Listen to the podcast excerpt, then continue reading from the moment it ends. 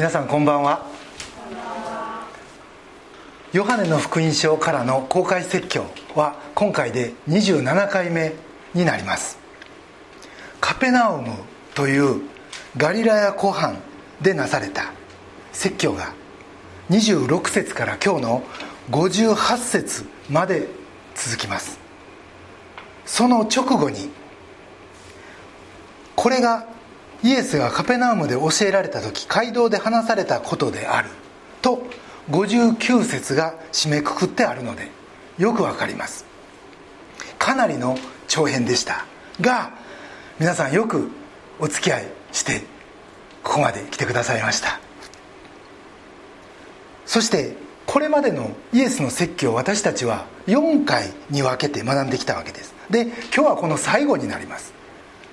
がここに来てちょっとこれまでとトーンが変わってくるんですよね。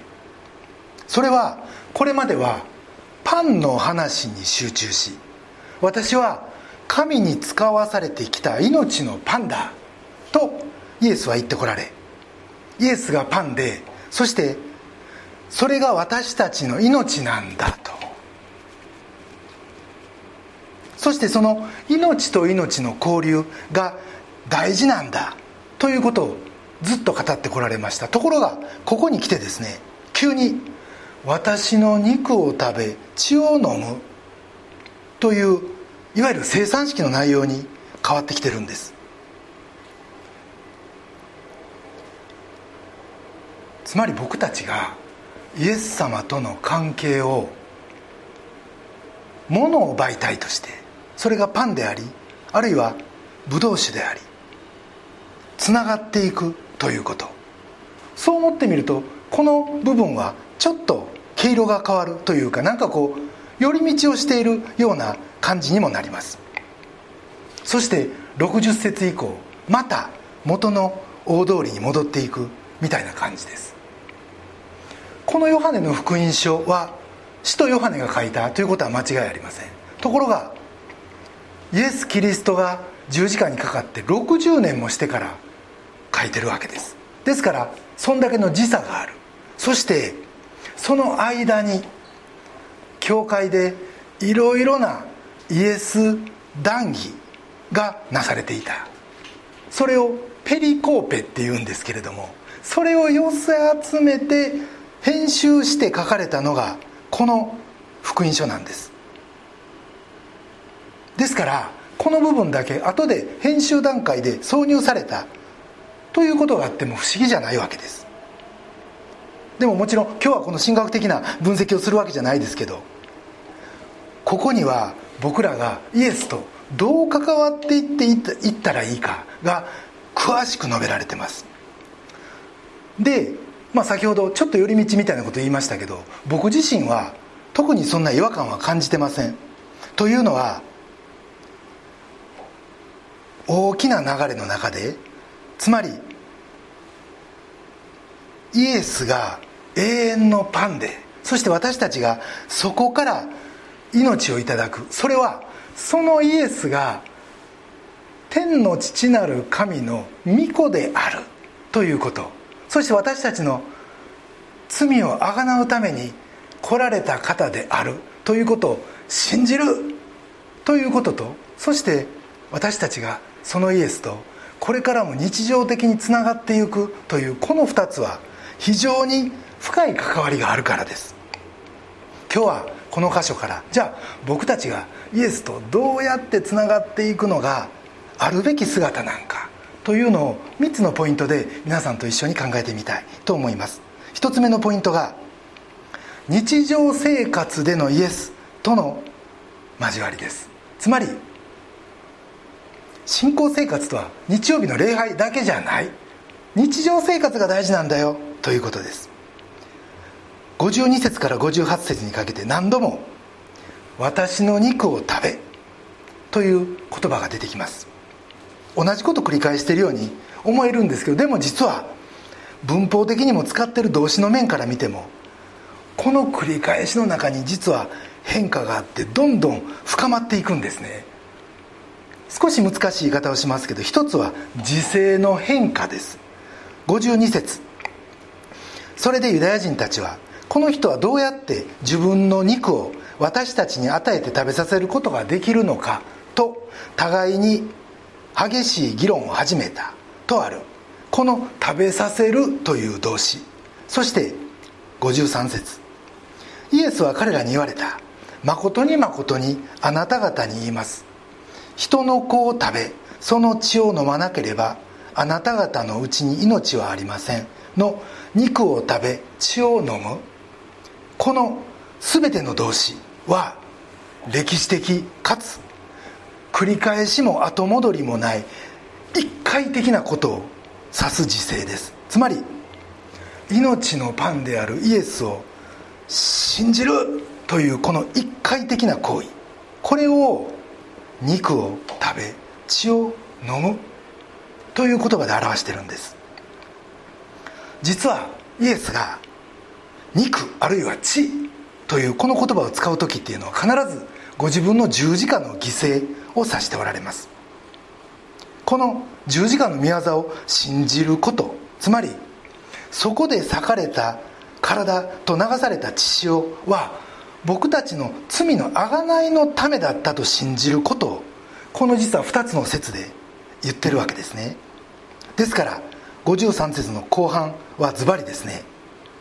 十字架の犠牲を自分の罪の身代わりと信じなければあなた方のうちに命はありません。という言葉に読み替えることができます。焦点は十字架なんですね。ところがここからです。54節以降トーンが変わるんです。54節。私の肉を食べ私の血を飲む者は。56節にも。私の肉を食べ私の血を飲む者は。この両方に出てくる食べる飲む。あるいは58節にも食べるっていう言葉が出てくるんです。5758とりあえず5758も読んでおきましょう。生ける父が私を使わし私が父によって生きているように私を食べる者も私によって生きるのです。58節。これは天から下ってきたパンです。先祖が食べてなお死んだようなものではありません。このパンを食べる者は永遠に生きますと。これらの食べるは全部現在形。継続を表す時勢です。つまり食べ続けることが条件だ。そしてその時54節永遠の命を持つ。56節私のうちにとどまる。57節私によって生きる。58節永遠に生きる。この全てのことが始まるわけですね。前半の53節以前の一回きりのこと。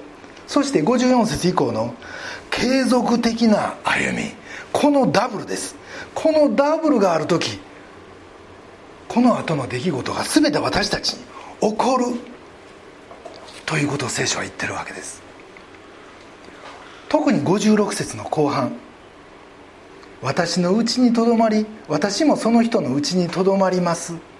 これはお互いがうちにとどまる。どっちがうちでどっちが外か分かりませんけど相互内在。難しい言葉でそう言います。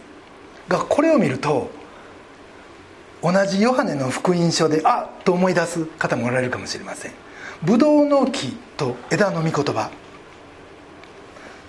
ヨハネの15章5節です。私はブドウの木。あなた方は枝です。人が私にとどまり私もその人の中にとどまるならその人は多くの実を結びます。私を離れてはあなた方は何もすることができないのです。多くの実を結ぶ。その前提がイエスとの相互内在だって。お互いがお互いのうちに住むことなんだ。とここでは言ってるわけです。そしてもう一つの深まり。これは、まあ、日本語に訳してしまうと同じ言葉になっちゃうんですが5657節の「食べる」という動詞がそれ以前の「食べる」とはあえて違う動詞が使われているところです。56節は「私の肉をむしゃむしゃ食べる」いう表現なんですね。そして57節の「私を食べる者も私によって生きる」の食べるも同じく実はガツガツバリバリむさぼり食ういう意味合いです。つまり単語そのものがですね獣が餌食べる時に使う言葉を使ってるわけです。あるいは「あなたおいしそうに食べるね」って人が見てそう感じるそのようなええ食べっぷりを表す言葉なんです。楽しくもう食欲旺盛でワイワイガヤガヤ。生活の中でイエスをエンジョイする。ということです。マタイの24章38節に実はノアの洪水前の時代の人々の生活のことが書かれてるんですね。そこにある言葉が実は同じ言葉なんです。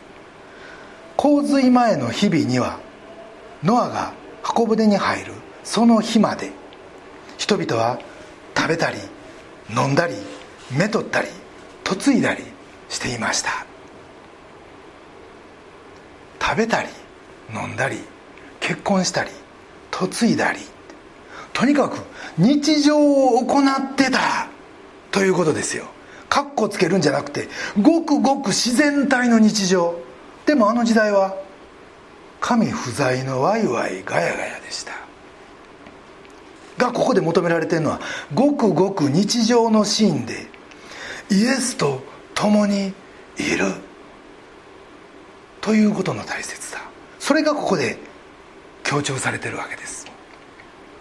イエスとの関わりは日常生活での関わりが大切だ。これが一つ目のポイントです。二つ目のポイントそれは霊の食卓。スピリチュアルダイニング。つまり信仰生活とは神との食卓だ。ということです。53節では人の子の肉を食べその血を飲まなければ。また54節でも私の肉を食べ私の血を飲む者はと肉とか血とかいう言葉がガンガン出てきます。もともと肉と血いうのは生きてる間は混然一体としてるもんですよね。ですからそれが分かれて存在するということ自体もそれはすでに死を意味しました。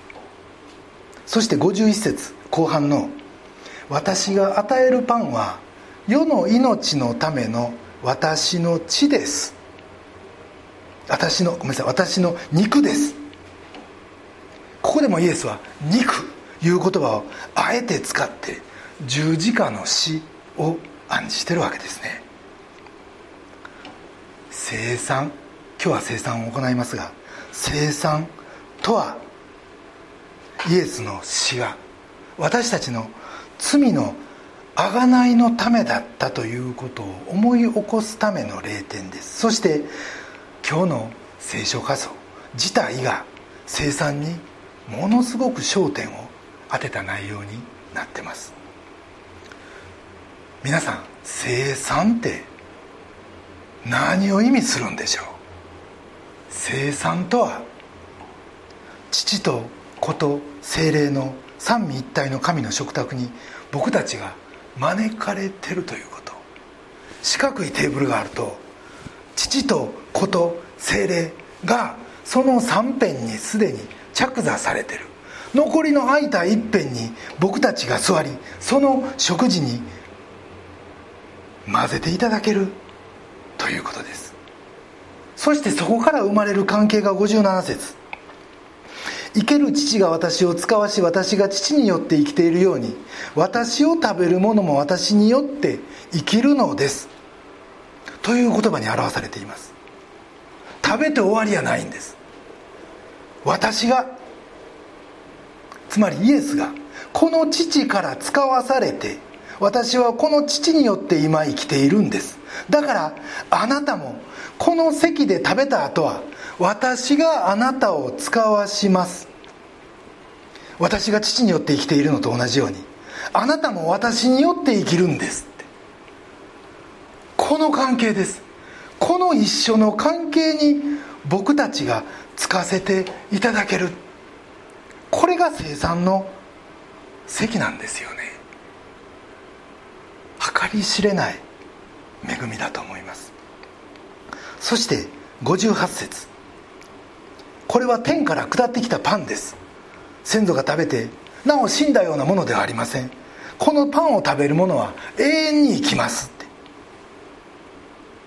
先祖のパンは一時的。でもこのイエスというパンをいただく者は永遠の命をいただくことができるって。前回のメッセージで仏式のお葬式で読まれる弔辞のお話をしました。大体最後に「ご冥福をお祈りします」という言葉がつくんだけれども僕らクリスチャンにはその言葉は必要ない。という話をしたと思います。僕たち TCC では2ヶ月に1回生産を持つわけです。がそれは僕たちがいつもイエスと一緒にいるということ。そしてその贖いの御業によって僕らの全ての罪が許されてるということ。それを思い起こすためのもの。でもあそうだったんですね。ってあそんなことがあったんですね。と頭で考えるだけじゃなく五感でそれを確認するわけです。それを決して軽く見たらいかんと思います。これはものすごい恵みでありまたものすごい約束だと思います。そして僕たちの信仰生活を今日の箇所では実は食事と置き換えて表現してるわけですね。信仰と食事は実はね3つの点で似てるんです。一つは個人的であるということです。仕事は変われても食事は変われないですよね。いや今日忙しいんや代わりにこの仕事やっといていうことはあるけどいや今日忙しいんや代わりに昼ご飯食べといてにはならないわけです。僕が食べないと僕の栄養にならないんですよね。信仰と食事は同じです。誰かが信じてそれ以外の人が救われる。ないわけです。お父さんが信仰深い。じゃあ息子も違うんです。僕が信じてじゃああなたが救われる。ない。あなたが信じて僕もうないということです。2つ目は毎日必要やということです。ご飯の食べだめができんように。信仰も毎日聖書を読んで毎日祈るということが必要です。これこそ54節の「私の肉を食べ私の血を飲む」あるいは57節の「私を食べる」これら全部の動詞さっきも言いました。現在形継続です。続けることにポイントが置かれてる。ということからも分かると思います。ご飯と一緒で毎日必要。月1回あるいは週1回。じゃあダメだということですね。3つ目は結果的に力が湧くということです。ご飯を食べると栄養がついて僕ら元気になりますよね。それは信仰も同じです。僕たちは神によって心の栄養をいただいて元気にさせていただける。霊の食卓。これがイエスとの交わりの2つ目のポイントです。3つ目のポイント。それは証明と使命感です。57節。生ける父が私を使わし私が父によって生きているのと同じように私を食べる者も私によって生きるのです。とイエスは言っておられます。これは私が父によって生きているのと同じようにあなた方も私によって生きるのだということですがこの「何々によって」はそのまま「何々のために」と置き換えることができます。すなわち57節の意味するところは私が父のために生きるのと同様にあなた方も私のために生きるんですと。 Government of the people, by the people, for the people皆さん聞かれたことあると思います。アブラハム・リンカーンの大統領就任演説のメッセージです。実はこれはある牧師の説教をリンカーンが借用したというお話です。その牧師が語ったのは by Jesus and for Jesus です。ジーザスによって生かされジーザスのために生きる。これがそのメッセージの中身でした。そしてこれが僕らの人生に求められてるということです。これが僕らの使命なんです。この使命感を持って生きることが実は永遠の命なんです。逆にこれがない人生は自分のためだけに生きる人生。それは残念ながら死んだ人生と言わざるを得ない。イエスは父なる神に使わされて私は今ここにいる。私は自分の永遠の命を差し出すことであなたに永遠の命を与える。これが私の今ここにいる目的だと言ってるわけです。なぜならヨハネの12章50節にこういう言葉があります。私は父の命令が永遠の命であることを知っています。つまり永遠の命そのものが父から受けた命令であり私はこの永遠の命をもってそれをそのままあなたに異常するあなたに受け渡す。これが私の来た唯一の目的なんじゃ目的なんだというわけです。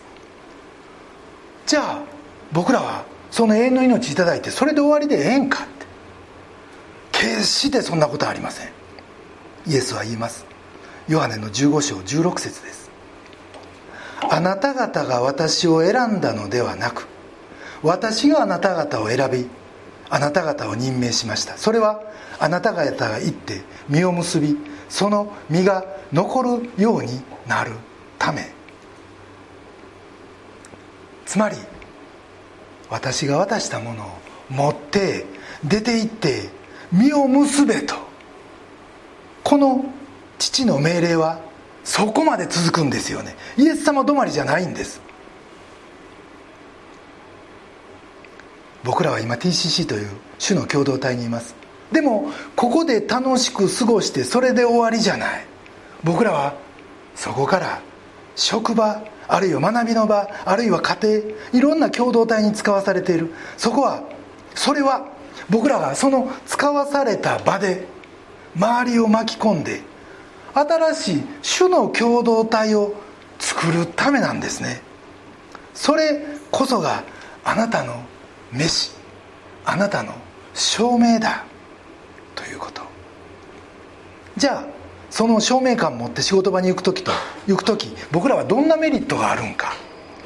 証明感なしで普通に職場に行くのとどんな違いが出てくるのか。イエスは僕ら一人一人にマタイの11章28節でこういうことを言っておられます。全て疲れた人重荷を負っている人は私のもとに来なさい。私があなたを休ませてあげます。と召してくださっています。招いてくださってる。それは全てのくたびれてオウムに負わされもうくたくたになってる人。つまり自分の弱さを痛感している全ての人への招きです。しかもイエスは私があなたを休ませてあげるって。これは僕らの考える休みではありません。これはイエスが与えてくださる休みです。そしてその方法は驚くことにですねあなた方も私のくびきを追って私から学びなさい。とは牛が農工具を引っ張るために2頭揃って並ぶために首を固定するための頑丈な横木です。ガツンと牛の上に置く2つ穴の開いた横木です。イエスはなんとすでに首きを負わされてヒーヒー言うてる僕らにさらに私の首きを負いなさい。追加注文されるんです。もう普通の人やったらイエス様すでに手いっぱいやのにまたもう一個くびきですか？勘弁してくださいよ。と言うでしょう。でもこれは普通の追加の労働でもなければ追加の重荷でもない。実は日々の生活のリズム心のリズムを私から学びなさい。というイエスの招きなんです。ですから「くびきを終え」とは自分で変わろうと思っても変わらない。変えたいと思っても変えれないところがある。そういう私たちに。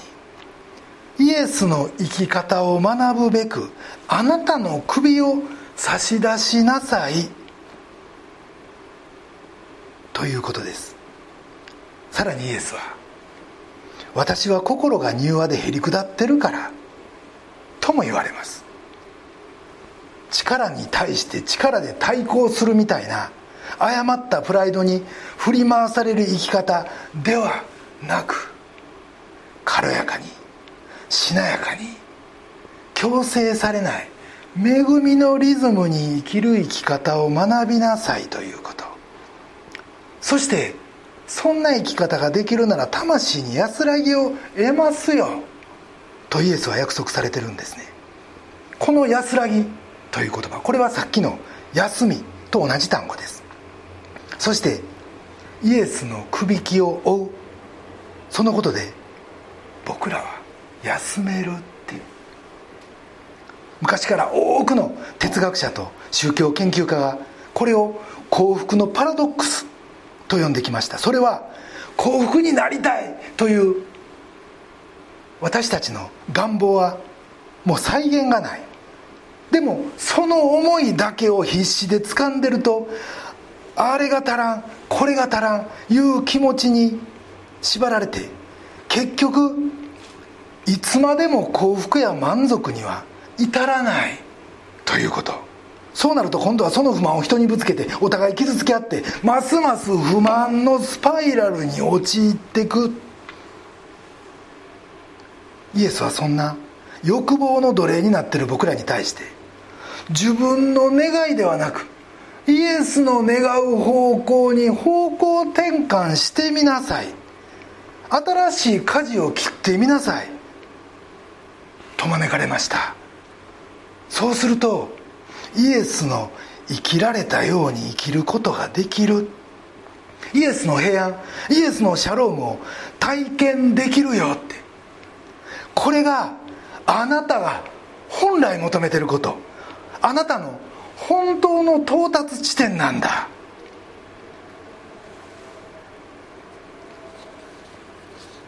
イエスのくびきを追うということはついつい真剣になりすぎて人との摩擦がしばしば起こってしまう職場においても私はイエスへの責任を果たすためにここにいるんだと思うことです。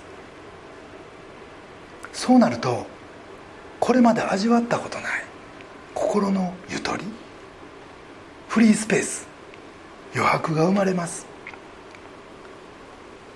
僕らはこの世でいろんな責任や課題に負わされ課題を負わされてます。そしてこの期待に応えたい。あの人満足させたい。これまで築いた評価を落としたくない。と必死になる。その結果疲れていよいよええ仕事ができん。そんな負のスパイラルに陥ってしまうんですよね。がこの負担を主からの課題主からのギフトとして受け止め直すということ。これがイエスの提示してくださる不思議な不思議なミラキュラスなご提案です。by Jesus そして for Jesus に生きる。この証明。この使命感。これがイエスのくれる元。気のもと3つ目のポイントです。今日僕たちはこの後生産式を行います。イエスの体であるパンを食べイエスの血であるブドウジュースを飲む。人の肉を食べるなんて恐ろしい言葉です。聞くだけでも怖い。このことでキリスト教会は歴史上散々誤解されまたたびたび非難されてきました。教会に集まったあいつら一体何をやっとるんやって。子供まで子供まで引き込んでって、まあ、これは幼児洗礼をその頃していたからです。奴らは子供の生き血を吸うやからだ。と言われたこともありました。実は日本でも同じようなことを言われた時期があります。今日の説教題。イエスの血と身体に預かるなんて言葉もこれ無造作に外に出してるとですね場合によって、まあ、誤解する人がいないとも限らないかもしれません。そして実は次回に学ぶ箇所ですが今日は59節までですけど60節ではこの全部の話を聞いてこれはとんでもない話だと人々が立ち去ったって誰もイエスに従わんようになった。そしてそこに残った十二弟子も実はこの時は残ったけど最後の最後には一人残らずイエスを捨てて逃げていくわけですよね。じゃあなんでそこまで誤解与えるかもしらんような物騒なリアルすぎる言葉をあえて使ってまで意味付けを述べその上でパンとブドウジュースをいただくんか。いずれにせパンを食べブドウジュースを飲むということはリアルで生々しいことです。それは肉体を持った僕たちと同じ肉体を持たれた神の子イエスがこの地上でこの歴史の中で僕らと天の父なる神様を結び合わせてくださった。ということ。だから僕らはもう何もせんでもキリストは僕らの中で生きておられるという確信に立って信仰に立って今を生きていくことができるということですよ。このとんでもないミラクルがこのリアルの世界に起こったんです。そのことを飲むことによって食べることによって僕らはこのミラクルをこのリアルの世界で味わうことができる。これが生産です。イエスの働きは神殿じゃない。多くの場合商業施設あるいは軍事の施設あるいは歓楽街家の中人々の生活の中でなされました。そしてこの2020年においてもビジネス政治不動産飲食医療研究学級コンサル全ての世界で何かと振り回されそうになりながら苦労している皆さんのそばにいてくださいます。この世の全ての活動はきれい事なんかじゃ済まされません。がイエスは清い天の御国を離れてわざわざこの薄汚れた世界の真っ只中に住むために出てきてくださったんですよね。だからイエスはあなたの日々の活動に薄汚れるかもしらん。ボロボロになるかもしらん。そんなあなたの日々の活動にものすごい確信を持っておられますよ。そして私につながりなさい。私もあなたにつながりますと。私あなたにつながりたいんだと。ささやき続けておられます。あなたは誰に喜んでもらいたいと思って仕事をしておられるでしょうか。学術会議で政府の施策にこれまで正しい反対意見をしてきた人が6人落とされました。他の学術会議の人たちはそれを見てどう思うんでしょう。ある意味見せしめです。これ見てビビるか怒るかそれとも粛々と自分の専門の知識を正しく語り続けるか。僕がもしその立場やったらビビりたくない。怒ってもその後粛々と自分の意見を語り続けたい。でも僕自身にはそんな力ないですよ。もしその力が与えられるとしたらそれは主イエス・キリストの力でしかない。今日イエス・キリストのために捧げようと念じて会社の門をくぐるなら。まあ今はテレワークが多いですから。パソコンのスイッチをオンするなら。同じ職場が同じワーキングスペースが同じ仕事の時間が少し明るくなるんじゃないでしょうか。今日イエスの喜びのために捧げようです。そのために日々三位一体の神と聖母ダイニングテーブル。挟もうじゃありませんか。そして日常生活でしっかりイエスと。そして天の父なる神様とつなぐ毎日を私たちも過ごしていきたい。と心から願います。それでは一言お祈りをさせていただきます。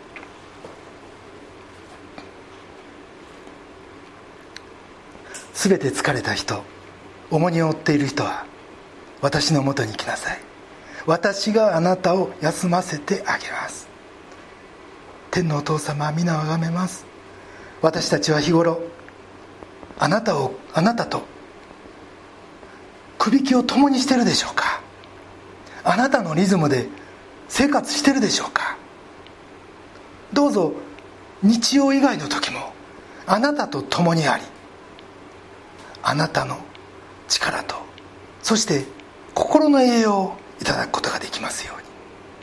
また時にあなたからの休息をいただきあなたの喜ばれる仕事をお捧げするという使命感を持って歩むことができるよう導いてください。そしてあなたのシャロームを思う存分に感じ取りそれを自然体で周りの人たちにも流し出していくことができますよ。お導きください。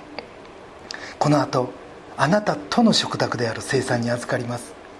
どうぞその全てをあなたが導いてください。この時を感謝し主イエス・キリストのお名前によってお祈りします。アーメン。